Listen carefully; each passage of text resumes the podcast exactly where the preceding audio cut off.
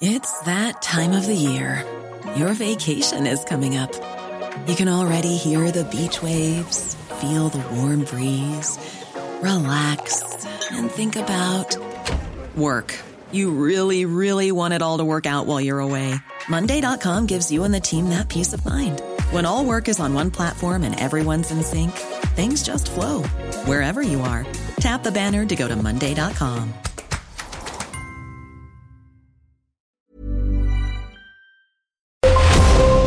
Brenda Peña y Manuel Zamacona están listos para actualizarte los hechos relevantes con la mirada fresca que los caracteriza. Bienvenidos a Noticiero Capitalino en Heraldo Radio 98.5 FM. Comenzamos. Dan positivo 7 de cada 10 personas con síntomas de COVID-19. Aumenta 120% la violencia contra la mujer durante el confinamiento en la capital. Se analiza posicionar el turismo como actividad sustantiva. El Consejo de la Judicatura de la Ciudad de México extiende la suspensión de labores hasta el próximo 30 de junio. A partir de este día, los bancos cambian sus horarios de servicio. La UNAM podría arrancar el nuevo ciclo escolar de forma virtual.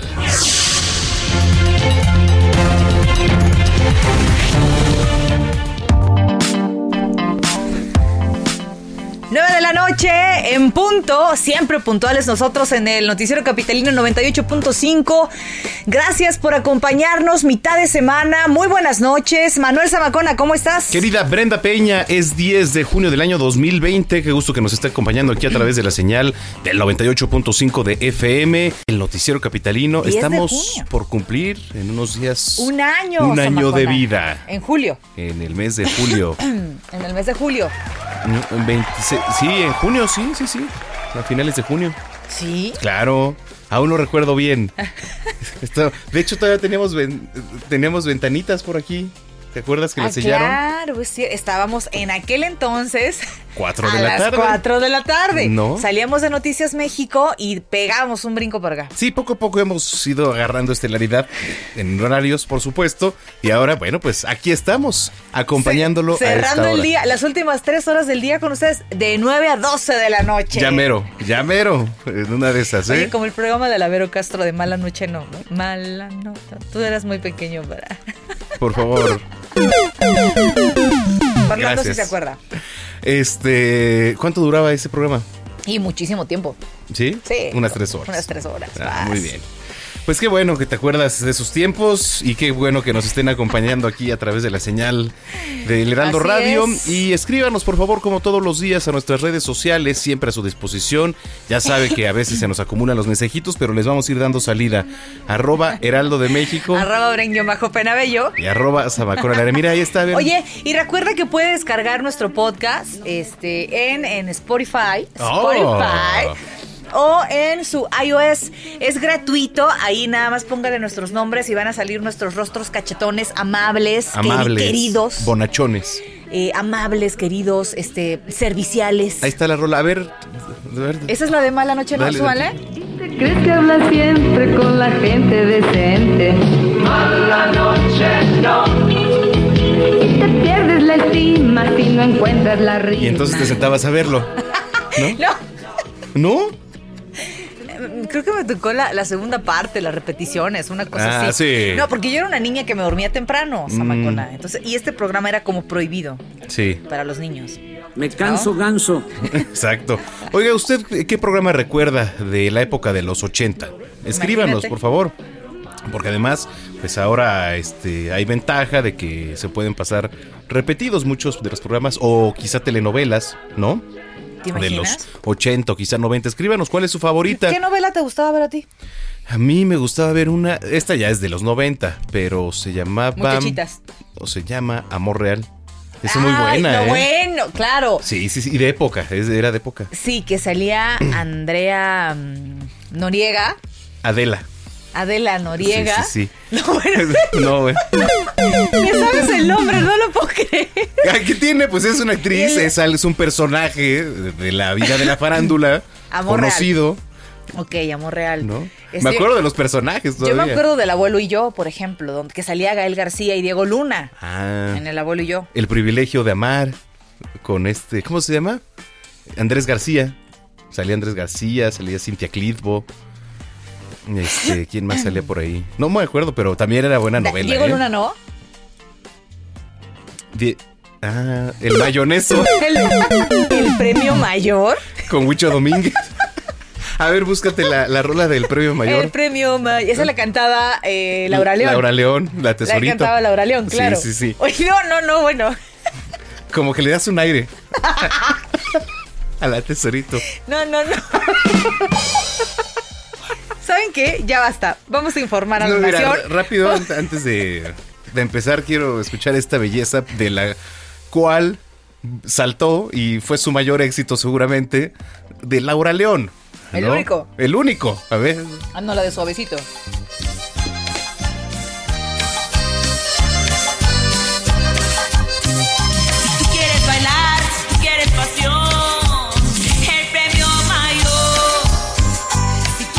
Ya porque la tetera ya pasó, ahorita nos va a hablar acá, querido Laris, para decir, oye, ya, por favor. no Bueno, es que yo informar". creo que vale la pena también empezar alegres. Eh, las noticias han sido muy pesadas en los últimos días, no han sido noticias agradables, por eso si podemos hacer que disfrute un poco al arranque de este noticiero para nosotros, créame, es, es oro molido para nosotros. De verdad, ojalá que vengan días mejores para todos, ¿no, Manuel? Sin duda. Ya son las nueve con seis. Así es. Vamos a las calles de la Ciudad de México. Gerardo Galicia, ¿qué nos tienes? Muy buenas noches. Excelente noche, mi querida Brenda, Manuel, y tenemos reporte ya de la zona centro de la capital. Poco a poco se relaja la circulación en este perímetro. Tenemos un buen avance por distintas arterias. Es el caso de la avenida Pino Suárez, buena opción para poder salir hacia el sur de la capital. Lo mismo sucede para nuestros amigos que van a utilizar José María Saga. Únicamente van a encontrar rezago llegando al eje central y Fray Servando con avance constante. Buena opción también para poder llegar por lo menos al eje 3 Oriente o bien el circuito bicentenario, donde sí tenemos movilización de equipos de emergencia. Es eh, en las inmediaciones de la colonia progresista de Venustiano Carranza. Se encontró una toma clandestina en un ducto de Pemex. Esta se ubica sobre la avenida, sobre el Gran Canal, a un costado de la calle Chiclera, muy cerca del eje 1 Norte, y es justo en ese punto donde están laborando elementos de la Fiscalía General de Justicia de la Ciudad de México, la Secretaría de Seguridad Ciudadana y la Guardia Nacional. Nacional. También eh, platicamos hace algunos momentos con elementos de protección civil. Nos han comentado que no hay riesgo para los vecinos de la colonia progresista, así que únicamente van a tener a la vista la movilización de equipos de emergencia se trata de- debido a esta situación a una toma clandestina más que se ubica en la capital al oriente eh, bueno, justo al oriente de la alcaldía Venustiano Carranza. Y por lo pronto, el reporte. Gracias por la información, Gerardo. Más adelante nos enlazamos contigo nuevamente. Claro que sí, excelente noche. Son las 9 con 7. Bueno, hoy el gobierno capitalino ya dio a conocer este programa de detección, protección y resguardo de casos COVID-19 para salvar las vidas de los capitalinos. ¿De qué se trata? ¿De qué va este programa? Carlos Navarro nos platica. ¿Cómo estás, Carlos? Adelante, muy buenas noches. Buenas noches, Brenda Manuel. Les saludo con gusto a ustedes y su auditorio. Y bien, la meta de la Ciudad de México es realizar 100 mil pruebas COVID al mes a partir del mes de julio. En coordinación con el IMSS, el ISTE, Marina, la Defensa Nacional, así como el CINSAE, se aumenta la capacidad a 2.700 pruebas diarias, ya que el promedio actual diario es de 1.100. Estas se van a realizar en los 117 centros de salud de la capital y se contempla que el resultado se dé lo más pronto posible, que serían tres días. Dicha acción se encuentra plasmada en el programa de detección, protección y resguardo de casos COVID-19 y sus contactos, detallado hoy por la jefa de gobierno Claudia Sheinbaum. Escuchemos. No es un tema de tomar pruebas por tomar pruebas, sino muy, muy orientadas a los casos sintomáticos y a sus contactos para que al determinar su positividad se les pueda dar seguimiento. Obviamente no es a todos, es a una parte importante en estos 117 centros de salud y la orientación general también clínica de que frente a quien tenga los síntomas pues sea tratado como si tuviera COVID-19. El programa también incluye una campaña de información casa por casa para protegerse y proteger a los demás frente al COVID-19. Para ello van a salir a terreno 5.000 brigadistas, conformados por servidores de participación ciudadana y de las alcaldías, esto con la intención de visitar los más de dos millones de hogares en la capital del país.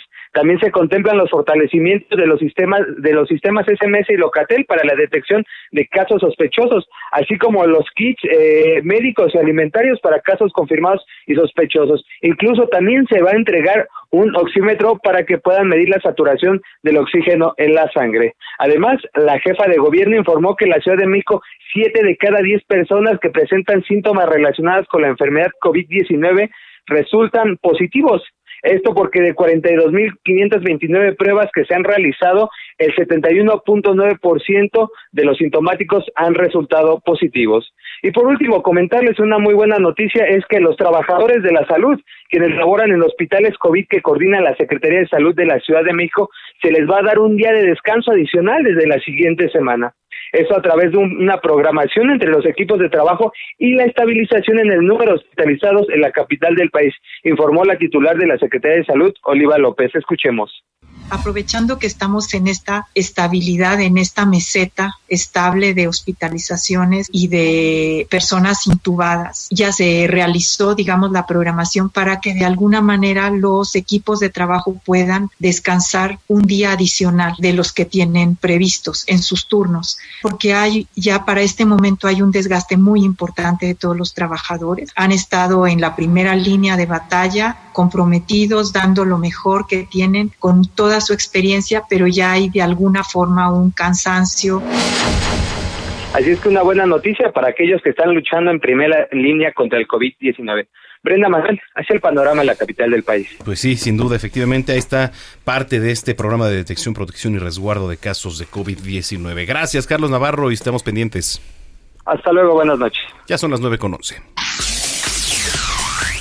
La Secretaría de Educación, eh, encabezada, de, la- Secretaría de Educación, Ciencia, Tecnología e Innovación de la capital, que tiene este nuevo nombre, que está encabezada por Rosaura Ruiz, ya informó que se trabaja en conjunto con el Instituto Nacional de Ciencias Médicas y Nutrición Salvador eh, Subirán y la Universidad Nacional Autónoma de México para que apliquen pruebas de reacción en cadena de la eh, polimerasa que permitan detectar casos de COVID-19 aquí en la Ciudad de México. En entrevista con nuestra compañera Adela Micha, para el Heraldo Radio, la bióloga mexicana señaló que también eh, la llamada prueba de oro se ha estado aplicando desde el inicio de la pandemia. Vamos a escuchar qué fue lo que dijo. Que es la prueba que tiene la mayor sensibilidad para detectar los genes del virus. Si una persona tiene esos genes en su cuerpo, quiere decir que tiene COVID-19. Lo hicimos desde el principio, desde, el- desde que se inició el manejo de la pandemia en el gobierno, incluimos este tipo de pruebas con estos institutos y lo que tenemos que hacer ahora es para la reactivación aumentar el número de pruebas Enfatizó que las pruebas que se han hecho son a partir de las muestras que envía la Secretaría de Salud, pero que uno de los objetivos es realizar pruebas de forma aleatoria. Estamos haciendo eso de manera que vamos a hacer también una prueba al azar, aleatoria. Las pruebas que hacemos ahora son sobre todo en las muestras que nos manda la Secretaría de Salud local, gente que ya tiene síntomas, que está enferma. Pero algunos de esos contactos seguramente son asintomáticos, ¿ves? Finalizó diciendo que el objetivo es aplicar 110 mil pruebas y que hasta la fecha pues se han aplicado 40 mil de ellas. El resto van a ser distribuidas desde ahora y hasta el mes de octubre y que abarcan además reclusorios y los asilos. Son las 9 con 12. Bueno, eh, durante, durante este confinamiento por la emergencia sanitaria a causa del COVID-19, la violencia hacia la mujer aquí en la capital creció, y ya se lo decíamos al inicio, 120%. Los factores que han detonado este incremento pues son el estrés, ¿no? Perdón, es que era Phil Barrera. Barrera. El estrés, la inestabilidad económica y alimentaria, entre otros. Pero además como un dato adicional, tan solo en marzo se registraron más de 20.000 carpetas de investigación relacionadas con estos casos. Eh, ¿Qué cifras, eh? Vamos a platicar con el doctor Así Luis es. Simón Herrera. Él es docente y cotitular de Simón Herrera Bazán Abogados. ¿Cómo está, doctor? Gusto saludarlo. Muy buenas noches. ¿Qué tal? Muy buenas noches, Brenda Manuel. ¿Qué Me gusta tal? saludarles. Muchísimas gracias. Vaya número, 120%. Eh, ha aumentado la violencia hacia la mujer. ¿Qué datos, eh? Sí, sí, es unos datos eh, impresionantes eh, que se han derivado pues a partir de estas eh, cifras de confinamiento que precisamente pues ha detonado estas cifras de violencia. Ahora, ¿qué opciones tiene una mujer que ha sufrido violencia física y, y cualquier tipo de maltrato durante el confinamiento? Es decir, yo me acerco contigo que puedo eh, buscarte como abogado, como mi defensor para que me representes, pero mientras tanto, ¿qué hago? O sea, ¿debo seguir viviendo ahí? ¿A dónde me voy si es que, por ejemplo, no tengo familia aquí o mi familia no me puede recibir? Hay un albergue habilitado. eh, ya con el, de por sí el problema que tenemos de la pandemia, es- está muy complicado darle un seguimiento al caso. Sí, Brenda, efectivamente, pues eh, es un tema muy complicado, sobre todo personas que no tienen familiares cercanos. Existen albergues por parte del gobierno de, en este caso, la Ciudad de México y los diversos estados que están obligados por ley. Hay una ley que se llama eh, Ley de Acceso a las mujeres a una vida libre de violencia. Efectivamente, como mencionas, eh, lo, lo importante es que las personas que sufren cualquier tipo de violencia, no solamente física, sino moral, económica, pueden eh, co- eh, asesorarse con un abogado precisamente para que nosotros podamos informarles los derechos que tienen y las posibilidades y sobre todo medidas de protección que establece la ley para que puedan apoyarse las personas que sufren esta clase de violencia. ¿Te han tocado casos cercanos, doctor Luis Simón? Porque, digo, a partir y a raíz de este confinamiento, es que ha aumentado, ¿no? Sobre todo este tipo y en específico los casos de violencia hacia la mujer. Sí, Manuel, lamentablemente eh, en este momento estamos nosotros representando en el estado de Puebla a una persona que sufrió violencia física por parte de su pareja. Y eh, pues sí, como, como hemos visto, la, los inicios de la carpeta de investigación también es un procedimiento bastante complicado ante estas circunstancias y efectivamente, eh, a pesar de lo tortuoso y lo difícil que fue el camino, hemos logrado que se le impongan medidas de protección a esta persona que sufre violencia. Definitivamente, ¿cuál sería en este caso el llamado eh, para las mujeres, para lo- las adolescentes también y aquellas eh, personas que están sufriendo violencia en estos momentos y que no se animan porque las condiciones han sido muy adversas para ellos? Eh, ¿Cuál es la línea a seguir? Porque muchas veces el, el no tener una ruta, el no tener a alguien cerca a quien decirle, eh, pues te dificulta pedir ayuda y esto puede costarte la vida. Pues sí, es un tema muy difícil. Lo más importante es que las personas que están sufriendo esta clase de violencia sepan que no están solos, que no están solas, eh, tanto adolescentes, mujeres, niños, niñas, no están solos, tienen precisamente la oportunidad de ser asesorados por abogados como nosotros, incluso en su momento las autoridades, para que entonces, haciendo uso de la ley, los mismos jueces puedan apoyar para, la, para imponer o señalar medidas de protección para evitar que sigan en este círculo de violencia. Claro. Pues es importante tocar base. Muchísimas gracias, doctor, por haber platicado con nosotros. Importante también conocer pues parte del procedimiento. Sí, por supuesto, y es un gusto poder saludarles a ustedes, a la audiencia, y con mucho gusto eh, cualquier duda que tengan, estamos nosotros a sus órdenes. Gracias. ¿Hay alguna página, eh, algo donde podamos seguirlo? Sí, es eh, la página es herrerabazán.com. Ahí están los datos de contacto que puedan este, las personas poder eh, consultar y nosotros podemos dar atención cualquier momento precisamente para hacer estas medidas de contención y evitar ser víctimas de más eh, daños y maltratos. Gracias, doctor. A ustedes muchísimas gracias, que tengan muy buena noche. Es el doctor Luis Simón Herrera Bazán, San Martín, docente y cotitular de Simón Herrera Bazán Abogados, 918.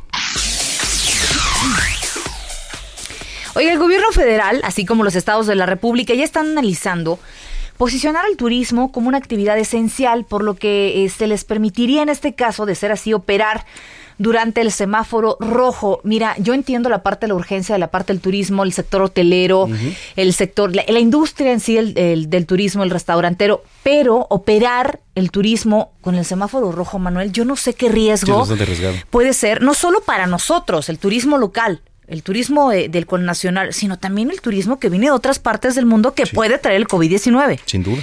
Híjole, me parece precipitado, pero la jefa de gobierno Claudia Sheinbaum informó que se estudia esta posibilidad. Incluso fue uno de los temas abordados en la reunión virtual de la eh, Confederación Nacional de Gobernadores. Destacó que hay estados de la República en donde el turismo representa ingresos para gran parte de la población, como Quintana Roo, Baja California Sur, incluso la capital del país.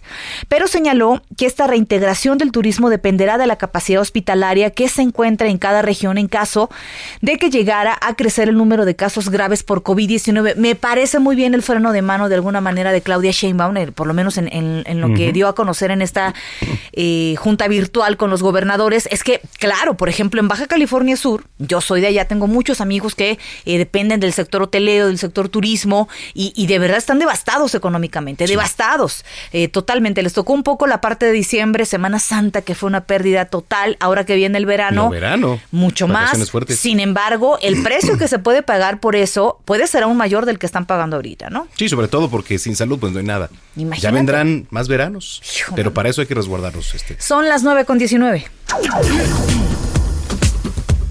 Bueno, pues eh, bajo medidas de salubridad, hoy miércoles tianguistas de la alcaldía Iztacalco comenzaron su retorno ya a la actividad poco a poco.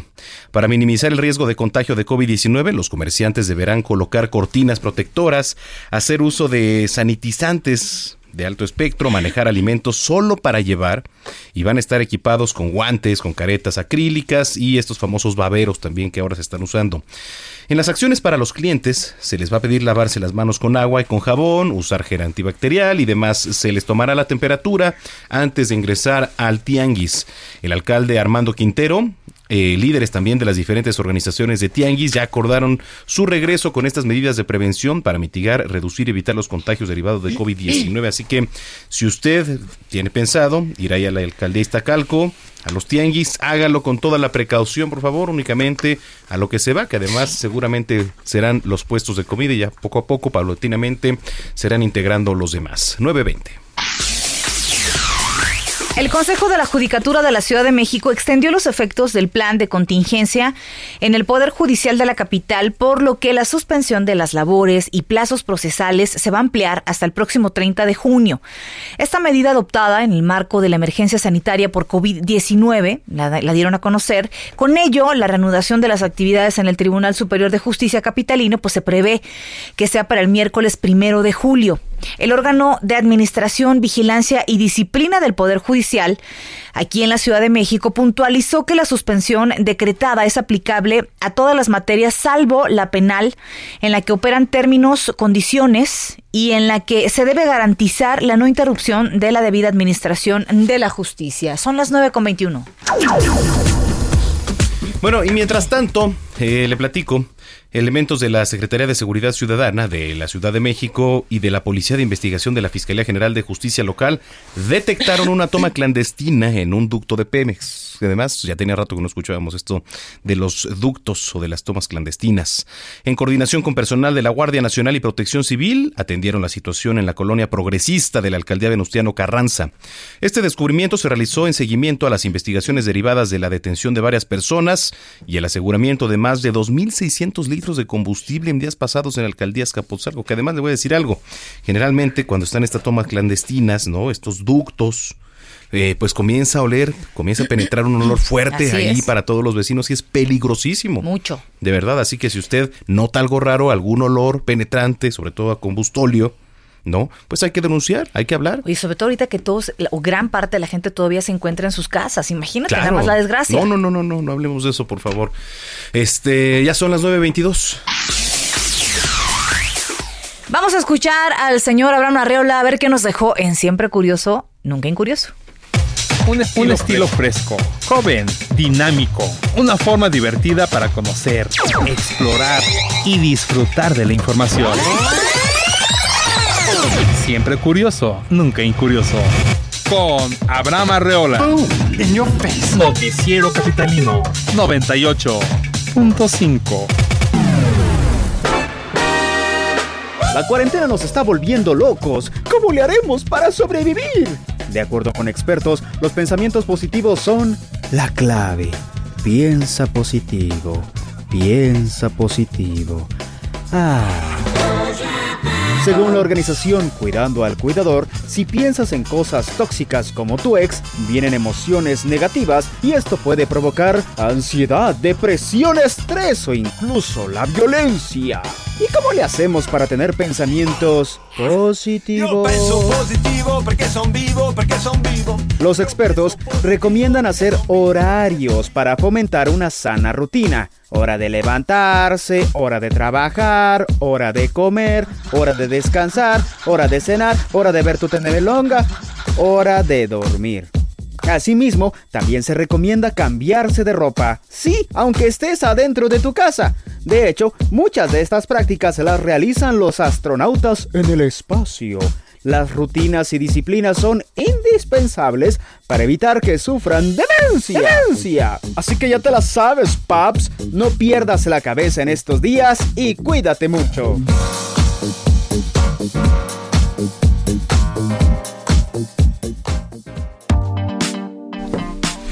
9 con 24, eh, las redes sociales, por favor, para que nos escriban, arroba heraldo de México. Arroba Brenguión Bajo Penabello. Y arroba Zamacón al aire. Ya hay comentarios, por ejemplo, de Hugo Zamudio. Dice, recuerdos de los 80, chiquilladas. Bueno, chiquilladas a mí no me tocó, ¿eh? Alf. Alf, claro, por supuesto que le se comía gatos. Dallas. ¿No? No, eso no. Bueno, pues escríbanos series favoritas de los 80. Regresamos. Continuamos después de un corte con las noticias más relevantes en las voces de Brenda Peña y Manuel Zamacona en el noticiero capitalino en Heraldo Radio 98.5 FM. Regresamos. Regresamos con Brenda Peña y Manuel Zamacona al noticiero capitalino en Heraldo Radio 98.5 FM.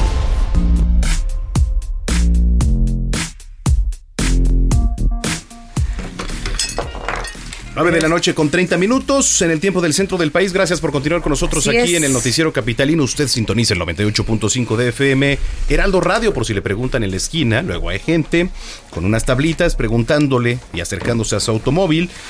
¿Qué estación escucha? Lo único que tiene que responder es Heraldo Radio. El Heraldo Radio, por favor. Oye, y seguimos en esta eh, búsqueda de recordar los buenos tiempos y saber qué series, qué novelas son las que veían, ¿no? En, en, en aquel tiempo. Quizá finales de los 80. Alf, los años maravillosos. Series y novelas, ¿no? Los años maravillosos eran muy buenos. Eh, la niñera seguramente te tocó, Sí, sí, esto todavía recuerdo. ¿no? Este, híjole. No, había buenas novelas, ¿eh? También. Mexicanas, por supuesto. Eres muy novelero, ¿verdad? No, no, no, digo, había buenas. Oye, por cierto, quiero aprovechar. Ay, los años maravillosos. Ese es de los años maravillosos, sí.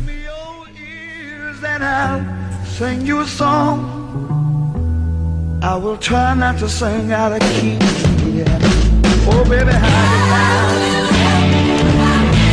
Qué buena rola, caray. Oigan, eh, quiero aprovechar, nada más para que no diga nuestro querido Manuel Soto que se nos olvida. Todos los días los invitamos, sí o no, para que nos vean en Noticias México. 3 de la tarde, siempre le decimos 151 de Easy, 161 de Sky, préndale al 10 a su televisión. Siempre, todos los días. Que mañana, eso, caray. Y mañana vamos a tener una entrevista muy importante, así que no se lo pueden perder, Manuel. Sí, efectivamente, los invitamos por favor a que no se pierda mañana el, de- el noticiero a las 3 de la tarde. Así Yo es. Estoy buscando ya la promoción que vamos a subir. Vamos a estar porque- platicando con el expresidente eh, de Colombia. Vamos a estar platicando Sí, también. Pastrana. Ajá. Vamos a tener también a este hombrecito de calle. Hombrecito. O sea, como no sé quién es, está buscando. Jane, A Jane, sí, de sí, sí. piso 21. Es que fíjate que esto del reggaetón es nuevo para mí. Ah, no o me sea, digas. acabas de escuchar. Ay, ese, Es esa amor novela es de am- amor real, ¿no? Es Muy fresa. Sí, de época fresa, la neta. O sea, Tú me enseñaste. O sea, o sea, o sea, los vestidos y todo, o sea. vida mucho más, dejando el sufrimiento atrás, dándome un amor. ya. Y sin bandera, qué buenos eran, ¿eh? Sí, como no son todavía. Oye, vamos a invitarlos a Noticias México. ¿Por qué no? ¿Por qué no? ¿Por qué no? Ahora que estamos siendo muy Un versátiles. saludo a mi querido Carlos Galán y a mi querido. Manuel Soto. Y a Manuel Ramírez, que nos viene con- escuchando. A Manuel Ramírez también que nos viene escuchando. Querido Tocayo, gracias. Querido Manu, ¿eh? Y, ah, sí, Oye, ya, ya, ya, ya hay celos aquí en cabina. Sí, ya empezaron. Ya hay celo en cabina. hay celo en cabina y hay celo en, en, en Tele. En tele. ¿Qué vamos a hacer? Nos vamos a Eso sí adaptar. calienta. Exacto, señor Andrés. Nos vamos a adaptar un espacio de tres minutitos, no menos, como cinco.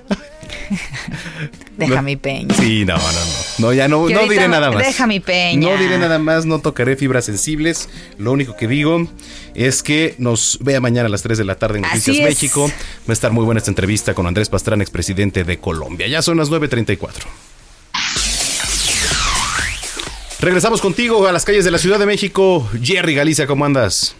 Muy bien, mi querido Manuel, Brenda, excelente noche y ya tenemos reporte para nuestros amigos que van a utilizar el circuito bicentenario en su tramo Río Churubusco. En general se está avanzando bastante, bastante bien. El punto conflictivo lo ubican llegando a su cruce con el viaducto. Tenemos reducción de carriles, eh, pero el rezago es mínimo. En general es eh, una buena opción, incluso para llegar hasta el Aeropuerto Internacional de la Ciudad de México. A esta hora ya avanza bastante, bastante bien. Y para nuestros amigos que buscan llegar a la calzada Ignacio Zaragoza, pueden alcanzar velocidades por arriba de los 40 kilómetros por hora entre la zona de la terminal Tapo o el eje 3 Oriente y su cruce con el circuito bicentenario. Únicamente hay que tener precaución por los enormes baches. Y de, de momento, el reporte.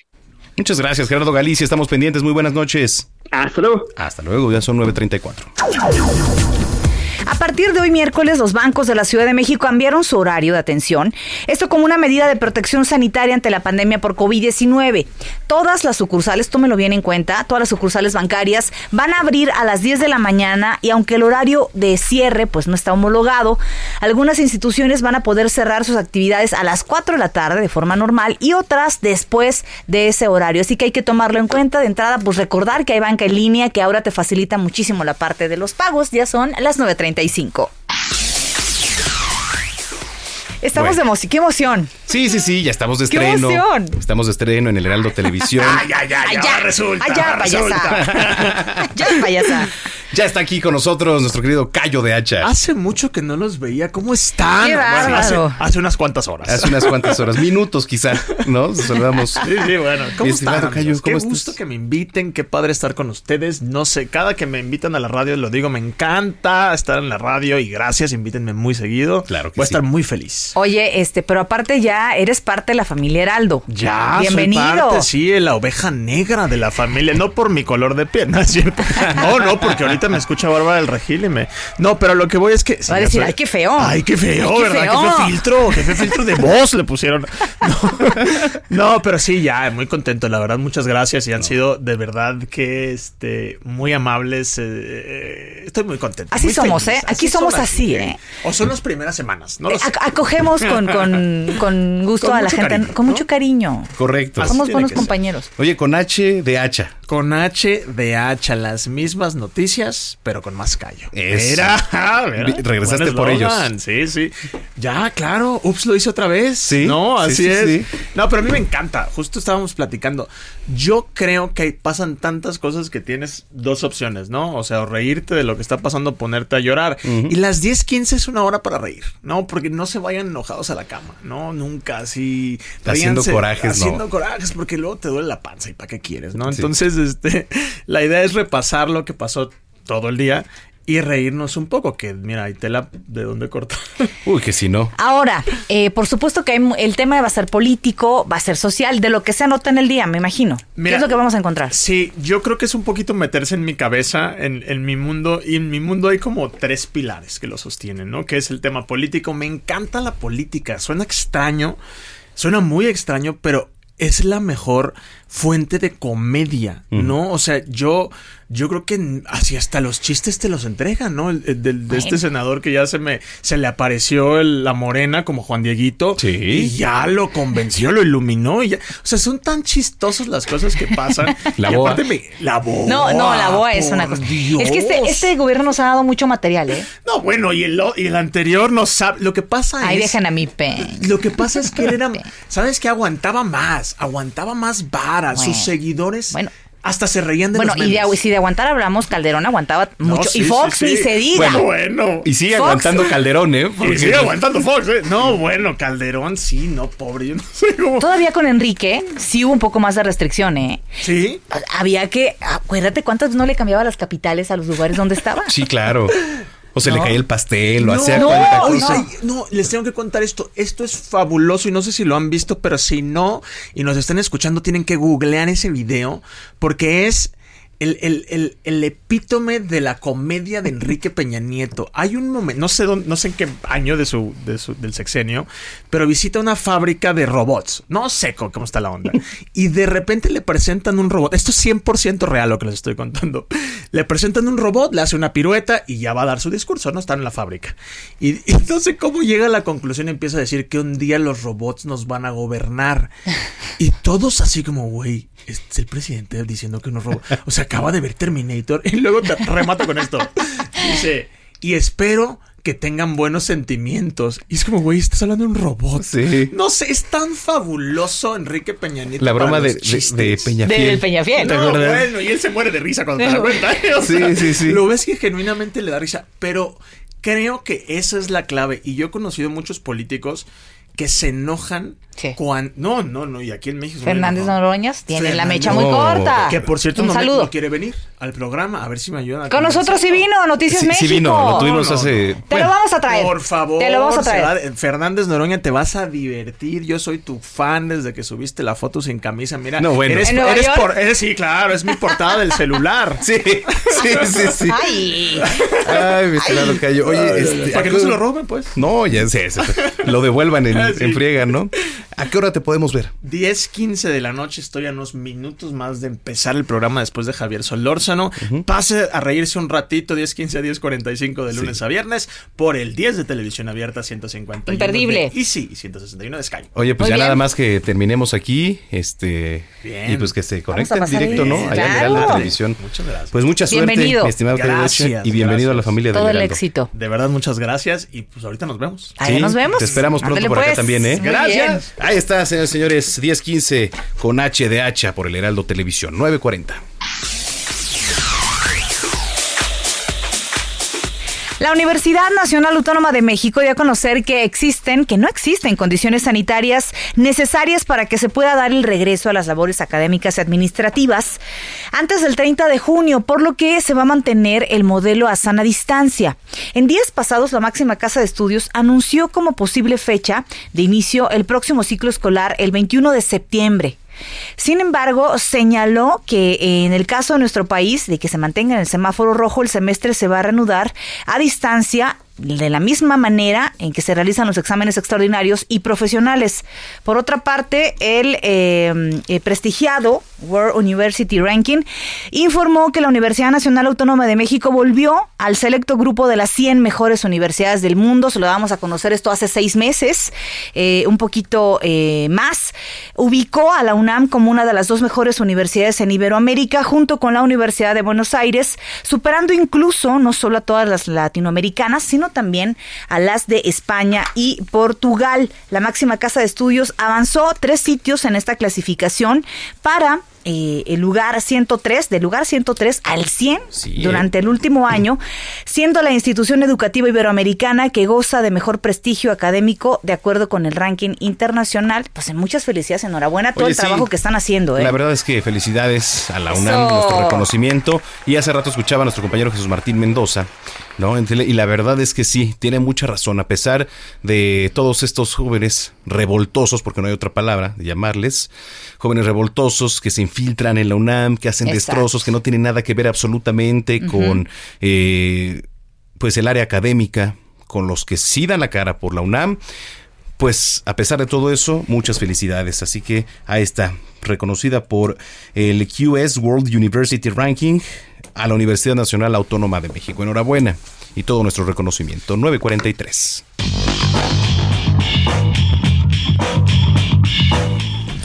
Roberto San Germán en la línea telefónica con toda la actividad deportiva, mi estimado Robert. Buenas noches, mi querido Manuel, mi querida Brenda y gente que nos sintoniza. Pues ya tenemos Liga MX, ya sabemos cuándo va a regresar. Ayer lo adelantábamos, pero ya el Apertura 2020 va a comenzar el próximo 24 de julio. Así se va a retomar las actividades después de una pausa de tres meses en el balompié nacional. Hoy fue dado a conocer después de la junta que hubo de asamblea con los dueños, así lo dijo Enrique Bonilla, presidente de la Liga MX. Y entonces es el 24 de julio, vamos a tener dos fechas dobles en la jornada 4 y en la 8. En tanto, la final será el 12 de diciembre y la fecha se podría aplazar si algún equipo participa en el Mundial de Clubes del 23 al 27 de diciembre, si es que se lleva a cabo también. ¿Y qué creen? Si regresa el repechaje, como ayer lo habíamos platicado. Para, pasan los primeros cuatro de la Eso, tabla. muy bien. Así, los primeros cuatro de la tabla pasan a las semifinales, lo que habíamos dicho, pero ahí les da lo mejor. Del puesto 5 al 12 van a jugar una eliminatoria, va a ser a un duelo, el que mejor haya terminado en la tabla va a ser el local, no habrá tiempos extras y en caso de empate serán directo a penales. Y ya después de cómo queden esos resultados, se van a ubicar en el lugar 5, 6, 7 y 8 para entrar a la liguilla. Es el nuevo formato que se va a tener para el torneo Apertura 2020, así que regresa el repechaje, ayer lo adelantábamos y es por la situación de el dinero, por la cuestión económica que están pasando después de esta pandemia del COVID-19. Oye, ¿sabes qué? Que me parece bien que, que ya nada más este, se vayan directo a los penales, porque a veces era una pérdida de tiempo, los calambres, extender más, desgastar a los futbolistas me parecía por demás, ¿no? O sea, si ya quedaron empatados, maestro, en el tiempo regular, directo a los penales, no sé qué opines. Mira, yo, yo creo que debe de ser así. Muchas veces esos 30 minutos no se quieren arriesgar, son pro- pocas veces ves acciones de peligro. Hay que recordar cuando había gol de oro, esos 30 minutos eran buenos. Sí. Podría ser un- una, una cuestión así que no era muy equitativa porque pues si te metían un gol se acababa el partido. Sí. Pero pues te, da- te- te daba como que todavía eh, un poco de más emociones. Ahora pues te vas, puedes meter o no y de repente hay algunos que prefieren irse a los penales porque tienen buenos tiradores y tienen un buen atajador. Esa era la ventaja que te daban los penales. Pues bueno, ahora van a quitar 30 minutos, te vas a los penales y rápido, compadre. El que gane es a un solo duelo, eso sí me gusta. Bueno, habrá Porque que adaptarse. premiando, ¿eh? Claro. Claro, claro. Sí, pero, pero a mí sí me gusta porque es premiar el que, pues ya de por sí van a entrar 12 equipos, que ya es muchísimo, ¿no? Que creo que también baja un poco el rendimiento en todo lo que va a ser las jornadas, pero por lo menos estás premiando que el que le echó más ganitas va a tener partido de local. Muy bien. es. Eso es lo, es lo que tenemos, también ya salió el protocolo, las cuatro fases, eso se puede, no nos da tiempo para poderlas leer todas, pero eso lo puede seguir uno en la en la página de la Liga MX, ahí está el protocolo, ya luego podemos platicar de las fases que va a ser para los equipos y obviamente pues regresa el fútbol sin aficionados. Y una noticia a la gente que nos gusta el deporte blanco que nos dolió fue lo que anunció hoy el señor Roger Federer, eh, su majestad como es nombrado, no va a jugar ya nada de los torneos que quedan en el 2020 porque se tuvo que operar la rodilla derecha de nueva cuenta y ya cerró el calendario para este año. Es una lástima. Si es que se pudo haber jugado algún torneo, Roger Federer no va a estar en las canchas y la verdad es que sí se va a extrañar y bastante. Oye, el maestro Federer, caray, que me tocó verlo pues hace poquito allí en, En el abierto de. en- ah, no, pero no en la eso- Plaza de Toros. Ah, es Eh, Cuando vino aquí con el, el, este, ¿era alemán o...? Sí, sí, sí. Sí, era alemán, ¿no? Alexander Sí. Zverev. Esberev, sí, claro. Zverev. Esberev, sí, sí, sí, sí, totalmente. Sí, ahí lo vimos, este, bueno, pues, Pues bueno. este, así es, qué lástima, ni pero modo. así es esto, a cuidarse, mi estimado Robert. Oye, sí, pues qué, tiene 39 años. qué buen recuerdo compartiste hoy en, en Twitter, ¿eh? Del gran bambino, de Ah, ¿qué te Baby Ruth. pareció? Excelente, cuando vino a Parque Delta. Antes de que fuera el. Parque Deportivo del Seguro Social, ¿eh? Qué buenos Fíjate. recuerdos. Y ahorita que hablas de eso también está bien interesante también para Brenda. Eh, hay una hay una leyenda urbana en un pueblito en donde dicen que los Yankees de Nueva York vinieron a jugar. Ándale. Hay que buscarla y hay que platicarla. Sí, hay una Ándale. leyenda muy vieja a un pueblo minero. Vinieron, eh, no me acuerdo si es en Michoacán, este pueblo, y vinieron a jugar y dice la leyenda que ganaron los mexicanos. Imagínate nada más eso. Y fue en los 20, en 1920, 1921 me parece por ahí.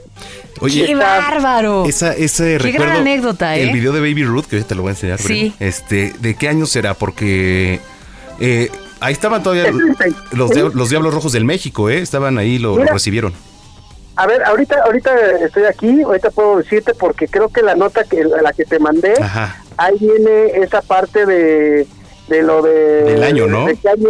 Creo que es 1936 o 26, es uno de esos dos que, Sí, que te mandé para que lo checaras.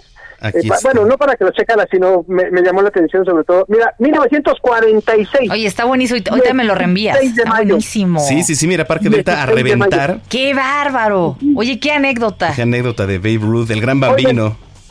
Y además hay que hablar mucho de este señor Jorge Pasquel, ¿eh? Porque este hombre fue el mandamás del, del béisbol en el norte del país y él trajo a los primeros jugadores negros de estas ligas negras que había en Estados Unidos antes de que se llegara Jackie Robinson a las grandes ligas y trajo a grandes peloteros Ah, sí. a jugar Cuando fue la época de, de Monterrey. del, del- de que estaba el racismo en pleno, bueno, todavía está, la verdad, pero, Exactamente. pero Sí, cuando estaba en pleno, marcado. por ejemplo, en la época de los 50, Sí. él se los trajo porque no querían en las grandes ligas a estos jugadores de raza, ¿no? De, de- de raza Sí. negra. Sí. Y entonces se vinieron a jugar a Liga Mexicana. Imagínate. Y entonces, pues la Liga Mexicana se convirtió, imagínate, pues como en las grandes ligas, ¿no, Robert? Que, que varios equipos de base en Estados Unidos se han pronunciado a raíz de eh, los hechos de racismo y de violencia. Los Yankees se pronunciaron el fin de semana, emitieron un comunicado en donde decían que ellos prometen que van a desarrollar constantemente eh, propias prácticas eh, para estar eh, muy atentos, abiertos al diálogo y dar ejemplo del cambio que quieren ver. Emitió un comunicado de varios párrafos a la afición en nombre de los jugadores y los directivos también, de los dueños de los Yankees, en donde decían pues que eh, reprueban cualquier tipo de violencia y de discriminación hacia una persona por su color, ¿no? Sí, sí, sí, sí. eh, eh, es más, están varios ya firmando esa petición que dices. Tom Brady y varios de estos jugadores y dueños están eh, también para la cuestión de los policías, ¿eh? Una mejor educación para los policías. Ya, ya tengo el dato. El pueblito se llamaba Tlalpujagua. Ándale. Es, sí, claro, está rumbo a Michoacán, es en donde se hacen estas famosas esferas para diciembre. Exacto. Buenísimo. Exactamente. Esa es la, esa hay que hay que luego verla, hay que checar. Dicen que es leyenda urbana, pero que hay ahí de repente si hay alguna algún escrito. Sería interesante saber si es que vinieron los ¿Te imaginas que hayan venido los Yankees en 1921 No, a jugar a Tlalpujagua? Imagínate, imagínate. nada más. De película. Oye, de paso Sí, se sí, llevaron sí. esferas. Sí, sí, sí. Yo creo que sí. Es que había una mina muy importante ahí de oro y plata y, y bueno, la mina se llamaba Dos Estrellas. Pero bueno, ya luego platicamos de esos temas, señores. Me parece perfecto. ¿Dónde te seguimos, Robert? En Twitter me puedes encontrar como arroba R San Germán. Ahí estamos para servirles, señores. Pasen muy buenas noches. Ahí está. Abrazo. Te acabo de seguir, querido. Ahorita te sigo. Gracias. Abrazo. Ah, sí, sí. ¿cómo? Ah. Hijo Roberto, de veras, caray. Son las 9 con 51. Oye, le hubiéramos... Imagínate a los Yankees, o sea, al- equipo con Sí. sus maletas llenas de esferas de Tlalpujahua. Imagínate nada. en vez de bats, adiós, puras esferas. Oye, dice Vinicio Zamora, mis series favoritas de los 80 o 90, Las calles de San Francisco. ¿Se- ¿La recuerdan por ahí? Yo no. Misión Imposible, ¿ok? Y McCloud. Oye, de los finales de 90, principios de los 2000, Sex and the City, por ejemplo. Sex muy buena, City, mi sí. favorititita, caray. Muy buena, es Hay muy uno buena. que dice Chabelo. Oye, bueno, no importa cuándo no leas importa esto. cuándo lea esto, va a seguir siendo, sí. Oye, ese cuate, sí, claro. Sí, Todos sí, sí. crecimos con Chabelo y con el programa matutino. Con el programa matutino, Todos. efectivamente. Este. mm, cositas.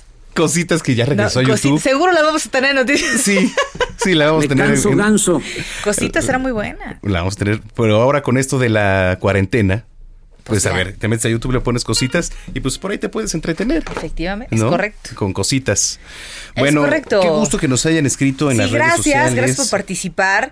Eh, había una a carrusel de niños. Carrusel de niños. Que era donde salí- salía la maestra Jimena, o cómo se llamaba, sí, la maestra ¿La Jimena. maestra Jimena?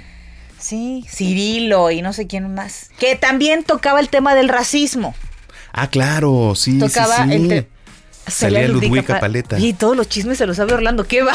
Pues es que antes está la tetera, ¿no? Ah, Sí, sí. claro, es verdad.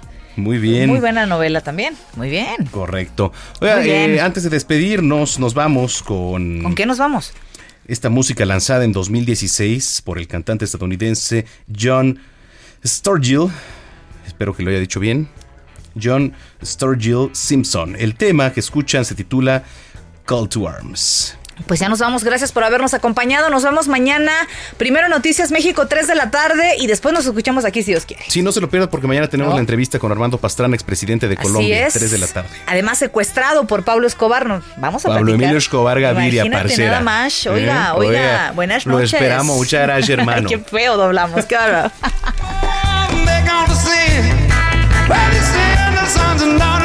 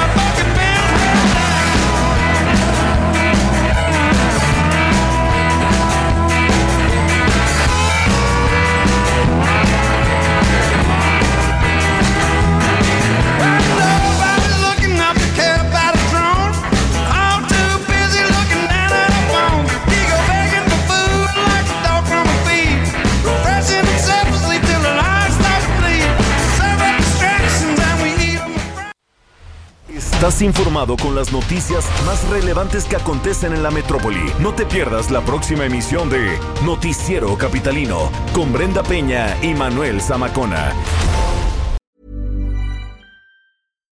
If you're looking for plump lips that last, you need to know about Juvederm lip fillers. With Juvederm Volbella XC and Juvederm Ultra XC, your lip look, whether it's subtle or bold, can last up to one full year with optimal treatment and no additional maintenance. Find a licensed specialist and see if it's right for you at juvederm.com today. That's J U V E D E R M.com. Add fullness to lips in adults over 21 with Juvederm Volbella XC or Juvederm Ultra XC. Do not use if you have severe allergies or a history of severe allergic reactions, or if you're allergic to lidocaine or the proteins used in Juvederm. Tell your doctor if you have a history of scarring or taking medicines that decrease the body's immune response or that can prolong bleeding. Common side effects include injection site redness, swelling, pain, tenderness, firmness, lumps, bumps, bruising, discoloration, or itching. As with all fillers, there's a rare risk of unintentional injection into a blood vessel, which can cause vision abnormalities, blindness, stroke, temporary scabs, or scarring.